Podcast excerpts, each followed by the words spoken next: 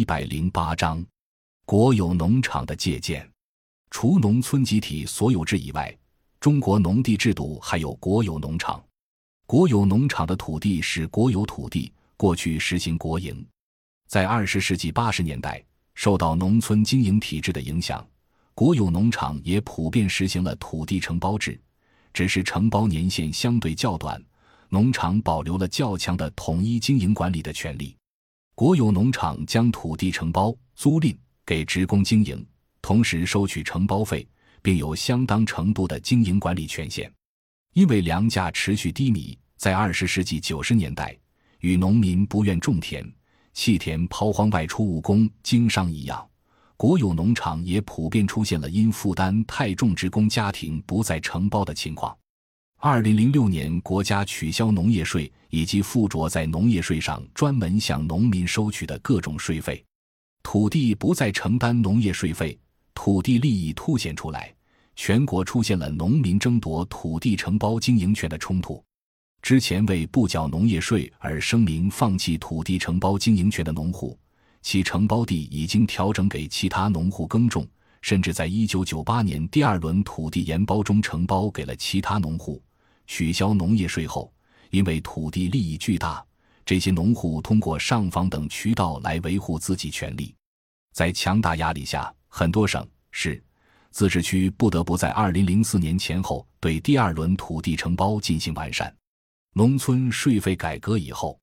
农村取消了农业税，国有农场有相对较多土地，而只有较少职工，取消土地承包费可能造成严重问题。国有农场保持了土地承包收费，该土地承包为土地租赁，职工租赁土地必须出租赁费。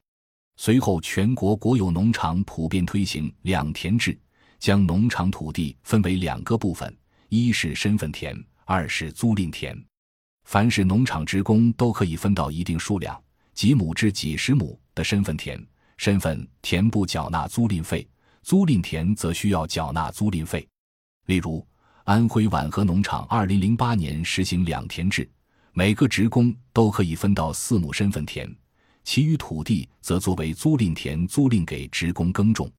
租赁田每五年调整一次，承租人必须承担租赁费。二零一六年我们调研时，租赁费为四百七十元亩。按规定，因为土地是生产资料，如果农场职工自己不种地，就需要将租赁土地退还给农场。农场在另外招租。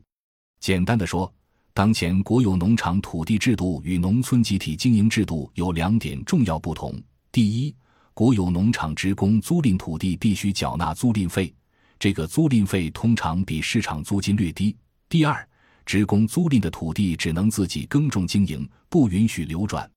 国有农场与农村经营体制的以上不同。使得国有农场的土地制度远优于当前农村土地制度，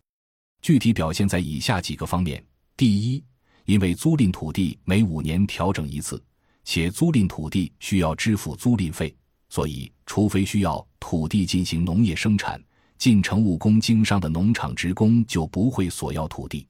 土地回归生产资料的性质。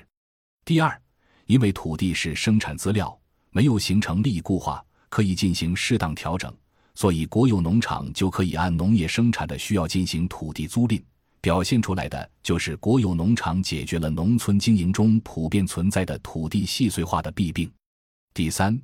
因为国有农场仍然保留了较大的土地支配权，所以普遍具有较强的产前、产中和产后的服务能力、农业生产统筹能力以及共同生产服务能力。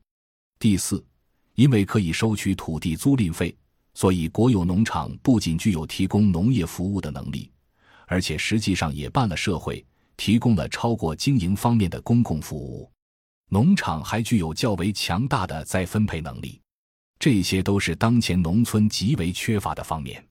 第五，对农场职工而言，当职工家庭觉得种田划算时，他们就留在农场种田。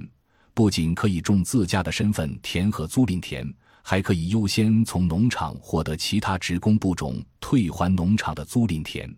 若外出务工经商可以有更高收入，职工家庭就决定外出务工经商，不再种地，他们可以将租赁土地交还农场，由农场再租赁给愿意种地的职工家庭。进城务工、经商职工家庭一旦回到农场，他们可以再从农场获得租赁土地耕种。